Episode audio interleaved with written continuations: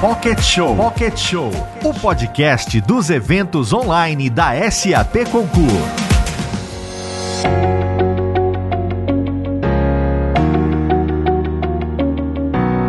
E aí a gente segue aqui porque a gente fala aqui do mercado de viagens corporativas, ele não é feito só de empresas e fornecedores. Existe um agente essencial que é o funcionário viajante, aquele que vivencia toda a experiência. Com a nova retomada, nós precisamos entender quais são suas necessidades nessa nova etapa e quais as tendências do setor para tornar todo o processo de viagem mais fácil, moderno e, por que não, prazeroso, que é o que a gente está falando aqui, né? Essa leveza. E para falar sobre isso, temos três mulheres maravilhosas. A Vivi Martins, que já está aqui, a Aline Bueno, diretora-geral Latam da HRS Group, e a Lidiane Castro, gerente de suprimentos do grupo CIMED. Por favor, entrem, que prazer. Obrigada, um prazer. Prazer, Valéria. Um prazer. Meninas, tudo bom? Vamos lá, que agora a gente tem esse, essa colaboração aqui. Então, eu vou fazer uma pergunta, vocês fiquem à vontade para contribuir o que uma quiser acrescentar, eu acho que cada uma com a sua experiência tem muito a contribuir para essa jornada de conhecimento, né, para esse aperfeiçoamento de um setor todo. Então, para começar, eu queria que vocês contassem aí um pouco da jornada de cada uma até agora. Como é que tem sido? Legal, obrigada Valéria, obrigada SAP pelo convite. É, bom, eu tô na área de viagens há pouco mais de 20 anos. Viagens e tecnologia sempre me encantaram. Já sentei do lado do fornecedor, do lado do cliente e recentemente as últimas experiências todas no mundo do digital, né? Que eu acho que é a, o presente e o futuro, né? Então, tô aqui para contribuir. Bom,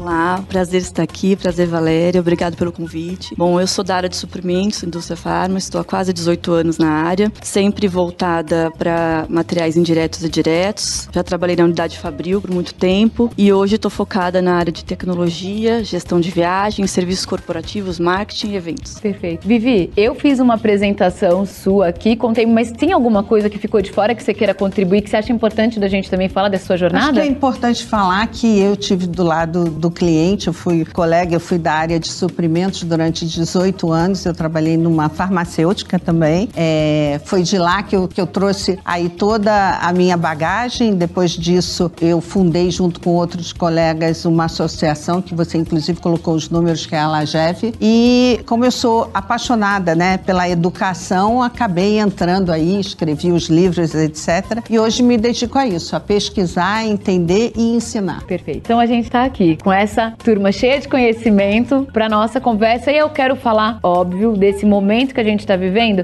mas eu queria entender qual foi o primeiro pensamento de vocês com relação às viagens corporativas quando o caos da pandemia se instalou, quando vocês entenderam o que realmente estava acontecendo. Bom, começar, na verdade, é, foi um baque, né? Né? A gente vivia com a corporação toda viajando, né? Principalmente a equipe comercial. E a primeira, primeira palavra, a preocupação foi o que, que a gente tinha de tecnologia para que a gente viabilizasse os encontros, as reuniões e mantivesse de uma forma mais restrita com segurança as viagens. Então a gente teve que buscar investimento em infraestrutura, em sistemas mais robustos para videoconferências, inclusive é, tentar viabilizar e manter a viagem de uma forma mais é, segura, né, para o nosso é, funcionário, colaborador, para que ele se sentisse confortável a isso, até porque as vendas continuavam muito intensas, a gente não podia deixar de atender né, é, é, as farmácias né, com relação ao crescimento dos medicamentos, a venda de medicamentos. Então era primordial que a gente mantivesse pelo menos a equipe comercial segura para viajar e tivesse uma restrição para outros encontros. Então acho que buscar tecnologia e manter o funcionário home office de uma forma que ele conseguisse atender a demanda e portar de uma forma equilibrada. Eu vou dizer que eu acho que o primeiro pensamento foi: ah, deve ser algo temporário, não vai ser tão sério, né? E aí, por fazer parte de uma organização que está presente em 50 mercados e fortemente na Ásia e na Europa, a gente conversava com os colegas de lá e falava: nossa, realmente, se lá a coisa já está um pouco mais avançada, isso vai chegar aqui. Então, acho que a gente começou a se preparar a partir dessa, dessa atuação, né, dos mercados internacionais que foram impactados primeiro que a gente. E aí a gente teve que ser criativo, teve que fazer um grande grande exercício de adaptação, como a Lidiane colocou, e também de paciência, de flexibilidade, porque o, o que era o nosso dia a dia mudou completamente, a dinâmica com os clientes, com os parceiros hoteleiros. Então, eu acho que teve um, um grande aprendizado e muita paciência, como a Vivi colocou da outra vez. Eu acho que esse foi o, o grande momento pra gente. Vivi, como é que foi pra você quando você entendeu? Foi surreal, né? Porque, é, inclusive, eu tinha, eu ia levar um grupo de 25 empresários, junto, inclusive, com a SAP Concur. A gente ia levar para um evento de tecnologia nos Estados Unidos. E todo mundo com a passagem aérea na mão, faltavam três dias. E aí eu recebo um telefonema e a coisa lá fora estava muito maior do que aqui, né? Estava bem a gente estava ouvindo, mas a gente não estava sentindo. E eu acho que essa é a grande diferença. E aí eu recebo um, um telefonema é, dos colegas da SAP Concur dizendo o evento foi cancelado, está tudo cancelado. Eu falei, eu não entendi.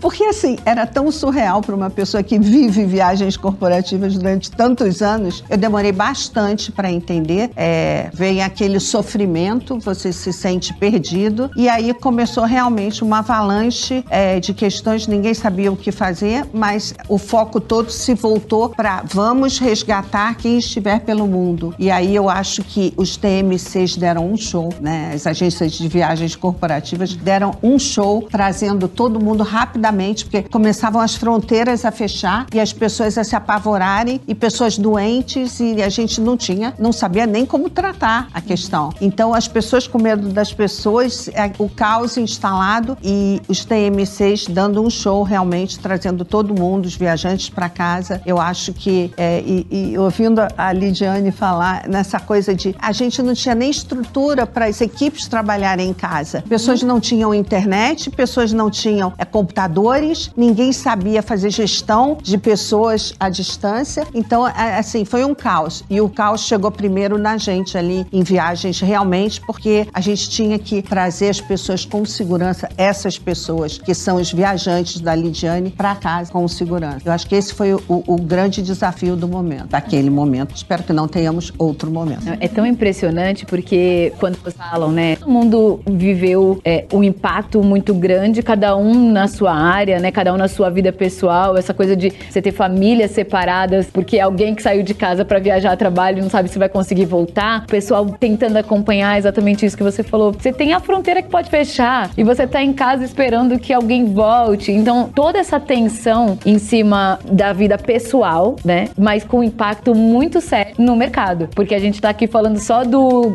de uma ansiedade, de uma tensão, cada um na sua vida particular, mas com toda a avalanche que vem na parte de um trabalho, né? De tantas pessoas trabalhando, de ter que se adequar a, a um sistema que, por mais que a gente estivesse dizendo, olha, já estamos avançando com a tecnologia, de repente, assim, não existia outra alternativa, né? Não tem, ou você se adequa, ou você se adequa, não tem outra forma. E aí eu queria que vocês falassem como é que vocês estão vendo hoje o mercado brasileiro. A gente viu aqui que as viagens estão voltando, estão crescendo, e quais são as expectativas, assim, quais são as exigências do mercado, desse viajante brasileiro? O que, que eles querem de diferente? Vamos começar, Vivi, por você? Vamos. É, eu estava ouvindo você falar os números do GBCA, né, dessa associação que é a nossa mãe, né, é a Associação Global, é, mas os números são engraçados até porque o povo brasileiro se movimenta diferente do povo do mundo, né? E o viajante também se movimenta diferente. Então, é, o brasileiro tem essa coisa de não ter tanto medo, eu acho, né? E, e a gente precisa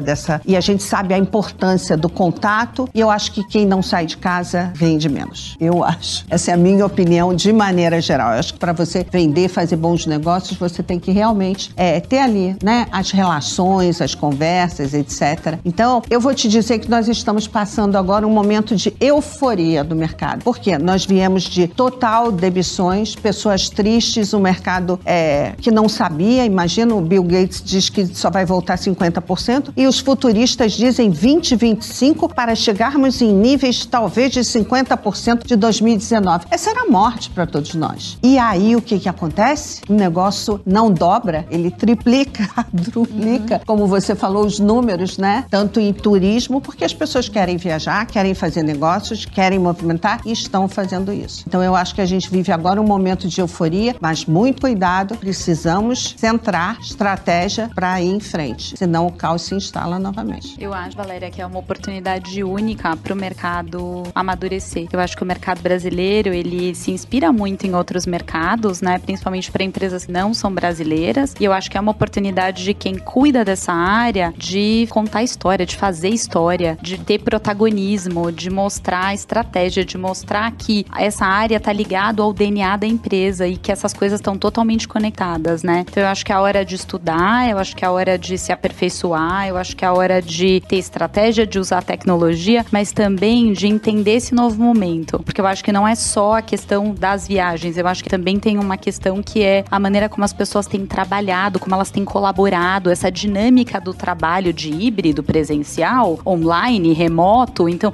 tudo isso tem a ver com viagens, porque de alguma maneira as pessoas precisam se encontrar. Elas uhum. podem se encontrar num escritório, elas podem se encontrar num hotel, elas podem se encontrar num outro espaço, elas precisam colaborar. Então, eu acho que tem essa, esse momento que esse viajante tem essa expectativa, ele tá ansiosíssimo se ele já não voltou para voltar para a estrada, ele tá concorrendo com o viajante de lazer e ele tá em alguns momentos assim é, muito positivo até essa experiência. Então eu acho que é um momento mesmo único e que a gente tem que ter, tem que ter bastante cuidado é, para entender como é a melhor maneira de navegar. Até porque a maior parte dos budgets das empresas eles foram feitos para uma realidade que ninguém podia imaginar e, e é um, uma linha única para viagens. Então, se você compromete o aéreo e, e, tem alguma performance diferente em hotel, você está falando do mesmo dinheiro, né? Então, tem que pensar de uma maneira mais ampla. Exatamente, Aline.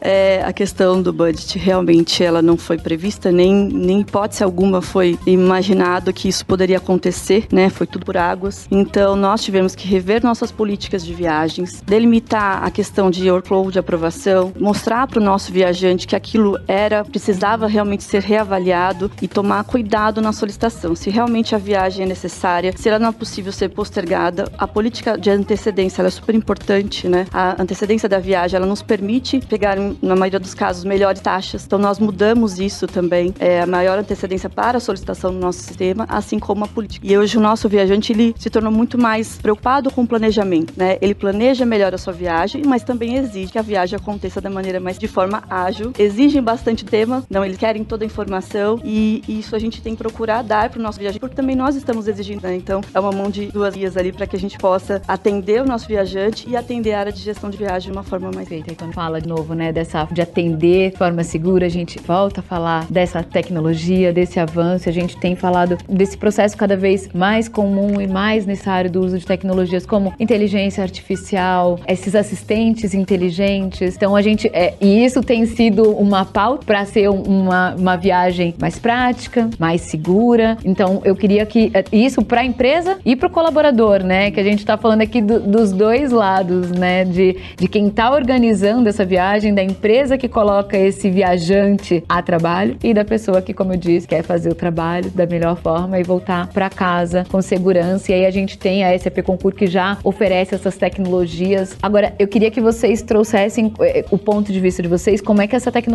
ajuda a gerenciar programa de viagens, né? De, desde essa reserva que você está falando, né, até o gerenciamento. A Vivi já começou a falar sobre isso, sobre é, ter essa ferramenta de uma forma que seja é, funcional a ponto para todo mundo. E eu queria que vocês trouxessem também um, um pouco desse do ponto de vista de vocês. Para organizar gasto, né? A gente não consegue fazer isso sem tecnologia. E de uma forma ou de outra, é, nós precisamos prestar conta da companhia, monitorar isso mensalmente, com base nessa, nesse sistema que nos atende, eles conciliar esse orçamento, nos apresentar o que está acontecendo, que a gente possa tomar uma ação, né? De ir adiante, segurar um pouco, tomar, ter uma estratégia mais é, é, focada naquele tema, ter ações assertivas no nosso orçamento. Então, os cartões, né? O VCN, os EPA, são colados dentro do tema. E hoje, pelo sistema, a gente consegue conciliar isso, trazer isso rateado para que a área enxergue, o diretor, o da área enxergue como a sua área está impactando na companhia. Então, sem a tecnologia, nada disso é possível. Né? Não tem como a gente controlar os gastos e atender o viajante de uma forma é, que atenda a companhia como um todo, sem a tecnologia. E outra, né? A gente precisa ter uma tecnologia robusta que atenda o tamanho do departamento e o tamanho da companhia. Então, a, a, é, nós estamos sempre olhando para isso, investindo em novas tecnologias para que o crescimento da empresa ele não aquém da, da tecnologia que nos atende. Então, a gente tem que a todo tempo olhar para isso e atualizar e agora mais nunca, né? Essa é a nossa missão hoje como área de suprimentos junto com a área de tecnologia, de formação. Ai, música para os meus ouvidos ouvir um cliente falar isso, gente, porque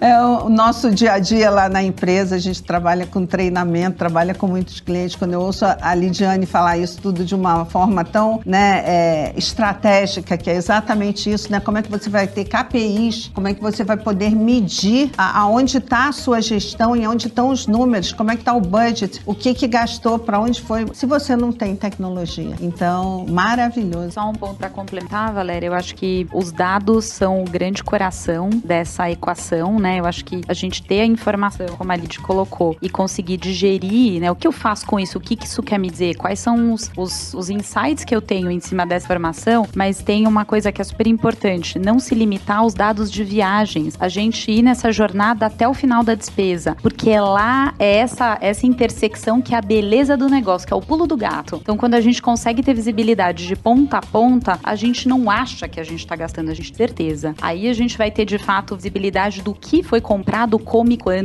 E qual que é a importância disso para a empresa, né? Eu queria até que você dissesse assim, desenhasse mesmo pra gente quando você fala do começo ao fim, não só a viagem, o que que você tá levando em conta aí? Legal. Acho que pensando assim, numa jornada, por exemplo, de uma reserva de hotel, né? Então a gente está falando desde o momento em que essa reserva nasce através de uma tecnologia e até o momento quando você vai fazer a prestação de contas. Então você tem um processo de compras, tem uma experiência lá no hotel, você tem todos os serviços que esse viajante vai precisar consumir mediante a política da empresa dele, tem um meio de pagamento que tem que ser utilizado lá como diretriz nesse processo e depois você tem um processo de prestação de contas, que não necessariamente todos os gastos eles são dentro do hotel, né? Então você tem uma refeição que você vai fazer com o cliente, que é num restaurante fora, você tem um presente que você vai comprar eventualmente para esse cliente, você tem um, um, pedágio, você tem um Uber, você tem, enfim. Então tudo isso é gasto relacionado àquela viagem, não necessariamente só aquela reserva de hotel, só aquele minibar, só aquela internet que eu comprei. Então olhar quanto custa de ponta a ponta te dá a, a, a informação de uma maneira extremamente assertiva para entender qual é o meu comportamento, que poder eu tenho na mão e como que eu traduzo isso numa negociação. Como é que eu dou transparência para o meu fornecedor nesse sentido, né? Acho que isso é muito legal. Legal. Quer acrescentar mais alguma coisa? Porque você ficou tão Não, feliz. É... Você ficou tão feliz com essa música para os seus ouvidos, né? Não, é isso. É isso que as meninas falaram. É o que eu tinha falado uhum. no começo, que é o processo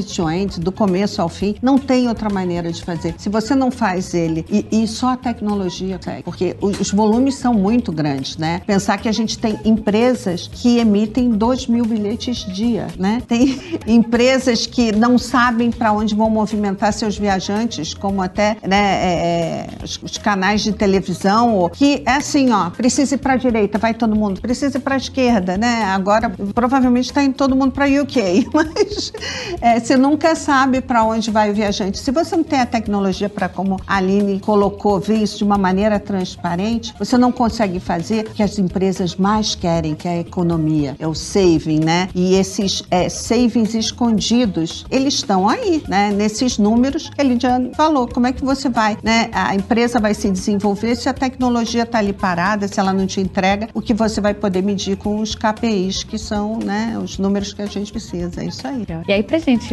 finalizar essa nossa conversa, eu queria que vocês falassem aí das expectativas de vocês, cada uma de vocês, qual é a expectativa para esse ano ainda, quando a gente fala de programa de travel, e se vocês têm aí uma projeção para 2023 ou uma expectativa.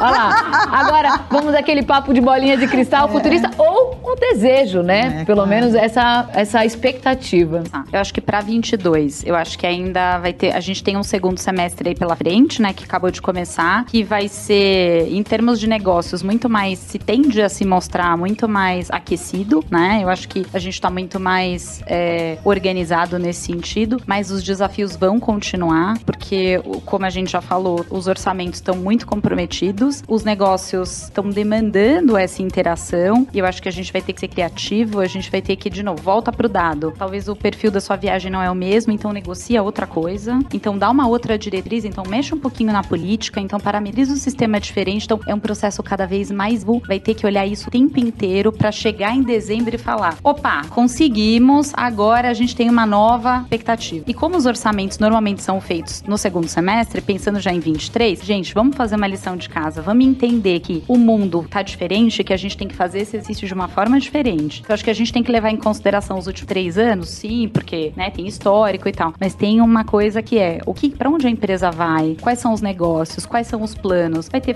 vai ter aquisições, vão ter linhas novas de negócio, vão ter grupos de viajantes diferentes, vão ter lugares aonde a gente vai. Isso tudo vai influenciar esse exercício. Quanto mais próximo das áreas de negócio a gente fizer esse exercício, mais feliz ele pode ser. Eu vejo um 23 também diferente, acho que cada ano vai ser único, né? A gente não tem como dizer que um vai ser igual ao outro, mas eu vejo que a gente vai trazer aí é, mais aprendizados desses exercícios de planejamento. Eu vejo que eles tendem a ser mais digitais, é, os viajantes mais familiarizados com essa nova, essa nova, esse novo momento que a gente vive, né? E essa experiência não vai deixar de ser. Eu traduziria, Vivi, o seamless como fluida. Então é uma, é uma experiência fluida, sem impactos, digitalizada, conectada. Então acho que essas são as palavras para. Bom, é, os números são animadores, óbvio. Os eventos voltaram, a gente está fazendo alguns eventos que tinham sido adiados, né? A gente espera que a pandemia não volte da forma que foi, porque tivemos muitos prejuízos com cancelamentos de voos, eventos cancelados, viagens canceladas, isso tudo a gente correr atrás depois e não foi fácil, né? Então a gente espera que isso não aconteça novamente. E para esse ano ainda tem a Copa do Mundo, né? Que é um, é um evento que demanda muito, muitos encontros, muitas campanhas, viagens, até pra gente, nós somos patrocinadores da seleção. E pro ano que vem já estamos olhando para evento. Esperamos que a gente continue a olhar e programar, porque eu acho que agora o cenário é muita euforia, como ela falou, mas também muita idade com transportar, porque é, voltando da forma que a gente vê que vai voltar, né, com essa surpresa toda que aconteceu com os números, né,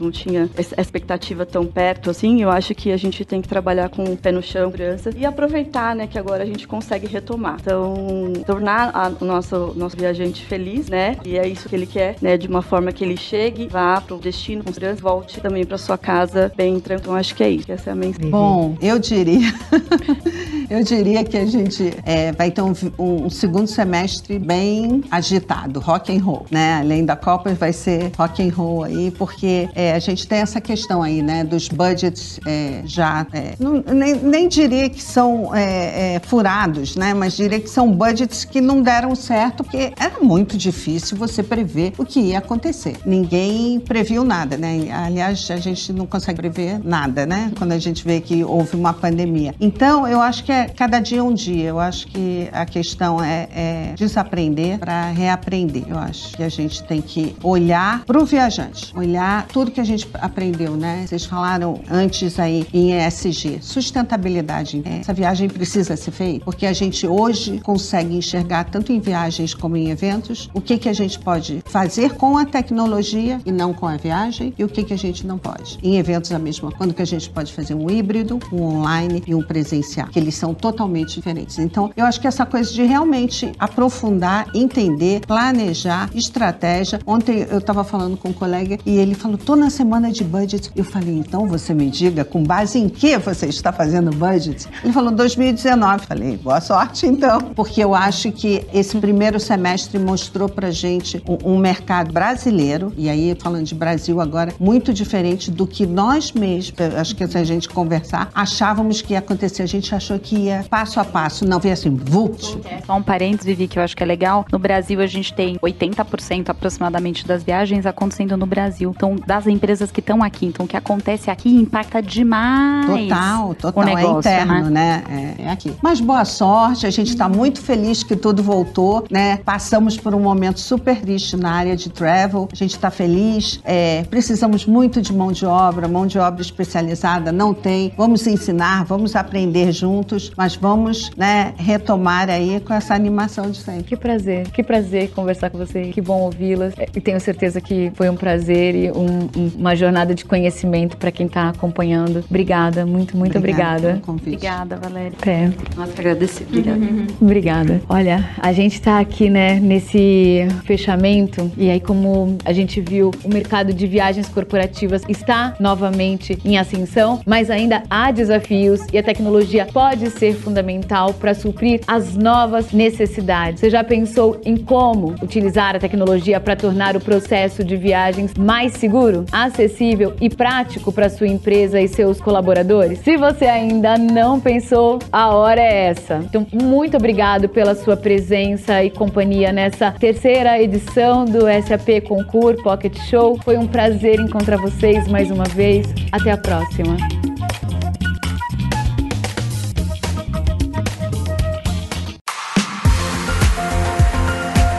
Você ouviu o Pocket Show, Pocket Show, um podcast da SAP Concur. Para mais conteúdos SAP Concur, acesse concur.com.br e nos siga nas redes sociais. Esperamos você no próximo episódio.